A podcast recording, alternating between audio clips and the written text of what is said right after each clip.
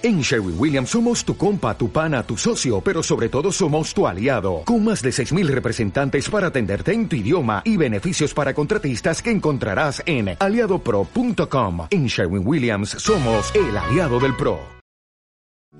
La paz os dejo, mi paz os doy. Un saludo en Cristo Jesús a toda nuestra audiencia que la paz de Cristo resucitado esté siempre con ustedes. Gracias por estar ahí. Seguimos pues nosotros hablando de la paz y la reconciliación y de la importancia de nosotros los medios de comunicación en ello. El día de hoy nos vamos a enfocar en la invitación que desde la palabra se nos hace para vivir la paz. Y hemos descubierto y realmente muy cierto que la paz no es solamente la terminación de la guerra. Eso ya es muy cierto. No, no necesariamente para estar en guerra necesitamos de las armas cuántos conflictos se han formado por una palabra maldicha, por un favor que no se hizo, por decir no o simplemente por la intolerancia. Y todo esto nos lleva a agredirnos y agredirnos con lo más próximo que tengamos.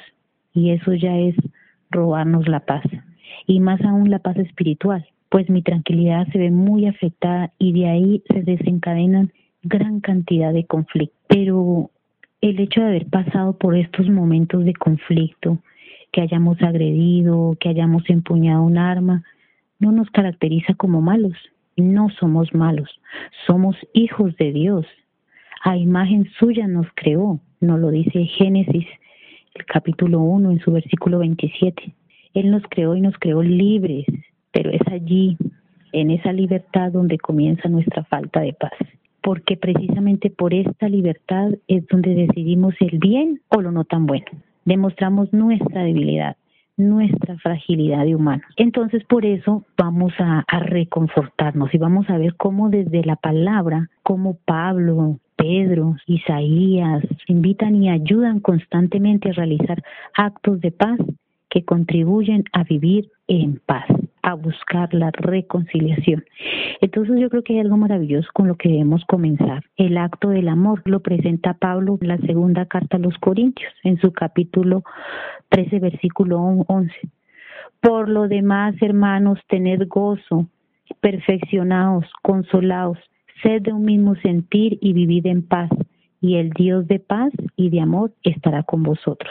Mire qué maravilloso. El amor es siempre cuestión de vivir en hermandad, de hacer sentir a esa otra persona importante, de hacerle sentir que hay algo o todo en esa persona que lo llena de paz, que lo llena de armonía y que el estar juntos en este mismo lugar, en este mismo espacio, nos hace siempre ser consolados, ser amados por Dios. Mire qué bonito cómo nos lo pinta eh, eh, este amor eh, Pablo a los Corintios, la hermandad, el tener gozo, el buscar siempre el perfeccionarnos, pero en esa perfección en el amor. Y ese es el amor que nos da Jesús. Pablo en su carta a los romanos en el capítulo 5, versículo 1. Ya que por la fe conseguimos esta santidad, estamos en paz con Dios Gracias a Cristo Jesús nuestro Señor, gracias a Él alcanzamos por la fe ese favor en el que permanecemos y nos sentimos seguros con la esperanza de tener parte en la gloria de Dios. Aquí tocamos unas, eh, unos pilares fundamentales de nuestra vida cristiana, la fe y la oración. Mire qué maravilloso como Pablo a los romanos nos lo recuerda. La fe que conseguimos, por la fe que alcanzamos, ese favor que nos dio, esa gracia que nos dio nuestro Señor Jesucristo. Ahora Pedro, en su primera carta, capítulo 12, versículo 2, nos habla de algo maravilloso, la obediencia. Nos dice, a ustedes a quien Dios conoció de antemano y eligió, santificó por el Espíritu para obedecer a Cristo Jesús y ser purificados por su sangre, que la gracia y la paz abunden entre ustedes. El Espíritu para obedecer a Cristo Jesús. Mire, un acto para buscar la paz, la obediencia.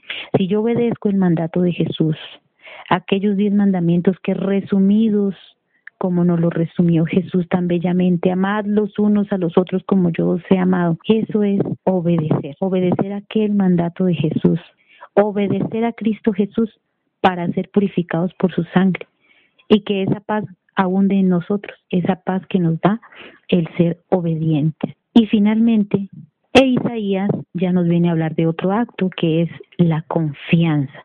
Confía, nos dice Isaías en el capítulo 12, versículo 2. Vean cómo es Él, el Dios que me salva.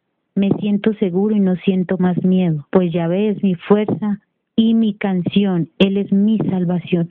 Maravilloso. Maravilloso como la palabra de Dios nos habla y especialmente aquí en Isaías. Esa confianza, me siento seguro, que nada me turbe, que nada me espante, nos dice una santa. ¿Por qué? Porque yo tengo que sentirme confiado en el Señor, que es mi roca, que es mi fuerza, que me ha construido con esa fuerza. La paz, y esta paz es la que nos va a llevar a la reconciliación. La paz viene dada desde la palabra. Y mire que Pablo tuvo que intervenir en momentos de conflicto. Dice, eh, el Evangelio que Jesús dice, la paz os dejo, la paz os doy, pero yo no le doy la paz como se la da el mundo. No lo recuerda el evangelista Juan. No les doy la paz como se la da el mundo. ¿Por qué? Porque el mundo a veces nos brinda cosas diferentes siempre cosas diferentes que nos hacen entrar en conflicto y Él nos viene a brindar otra paz, esa paz que nos da la alegría, que nos da el gozo, y que por medio de esa paz vamos a ir encontrando la reconciliación. Entonces, mis queridos hermanos, que la palabra es la que nos da paz y nos da todos esos conocimientos y nos llena de sabiduría para saber intervenir en momentos de conflicto. Finalmente, quiero dejar eh, para ya continuar con nuestra segunda parte esta oración que nos invita a la paz, que la encontramos en el libro de los números. Que el Señor te bendiga y te guarde, que el Señor te mire con agrado y te extienda su amor, que el Señor te muestre su favor y te conceda la paz. La paz os dejo, mi paz os doy. Yo no os la doy como el mundo la da. No se turbe vuestro corazón tengas miedo. Señor, yo recibo de tu paz, no la que el mundo me da. Y en mi corazón no habrá temor, Señor, necesito de tu paz. Y mi corazón sabrá que tú eres poderoso Dios.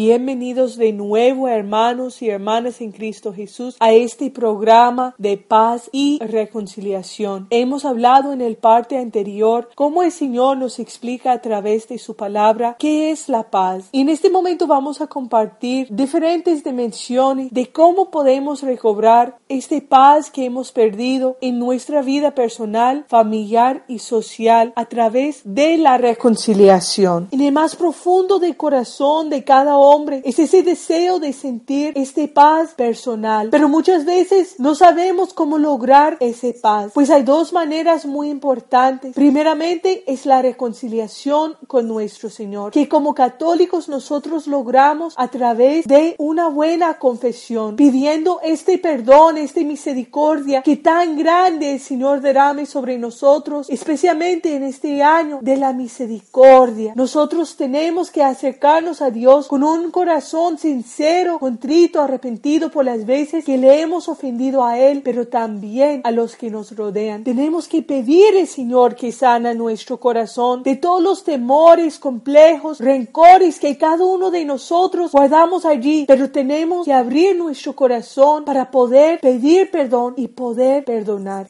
Y allí es donde nosotros encontramos esta segunda dimensión de la reconciliación, que es en la familia. ¿Quién nos ha causado más heridas? La familia. Nuestro esposo, nuestra esposa, nuestros hijos, nuestros hermanos, nuestros papás. Cada uno nos ha causado heridas. Y tenemos que pedirles perdón por las veces que nosotros hemos ofendido a ellos. Y también tenemos que abrir nuestro corazón para perdonarlos. Si nosotros empezamos con este perdón, con esta reconciliación, vamos a ver que nuestras familias aflorezcan la paz, el amor, la unidad. Cuando nosotros logramos la paz y la armonía en nuestras familias, vamos a lograr la paz en esta tercera dimensión, que es la sociedad. Nuestra sociedad está necesitando gente que lleva este mensaje de paz. El Señor nos dice en Marcos 5, dichosos los que trabajen por la paz, serán llamados hijos de Dios. Si nosotros deseamos el fin de la guerra, si nosotros deseamos el fin del conflicto armado, pues tenemos que ser nosotros estos portadores de paz, estos testimonios de paz como hemos visto en el Papa Francisco, porque el único paz verdadero es la paz que viene de nuestro Señor Jesucristo. Por eso vamos a terminar con una oración. Padre, queremos darte gracias por cada una de las palabras que tú has compartido con nosotros en este día. Queremos clamar por este paz en el corazón de cada uno de nosotros. Que tú, Señor, también nos regalas esta reconciliación en nuestras familias, también en nuestra sociedad, Señor. Solamente tú nos puedes regalar este paz, obra en el corazón de cada uno de los oyentes. Pedimos que a través del Espíritu Santo que podemos recibir estos frutos de amor, fe, obediencia y confianza en ti, para que podamos lograr el paz verdadero, el paz que el mundo no nos puede dar. En el nombre del Padre, del Hijo y del Espíritu Santo. Amén. Que Dios y la Santísima Virgen María los sigan bendiciendo.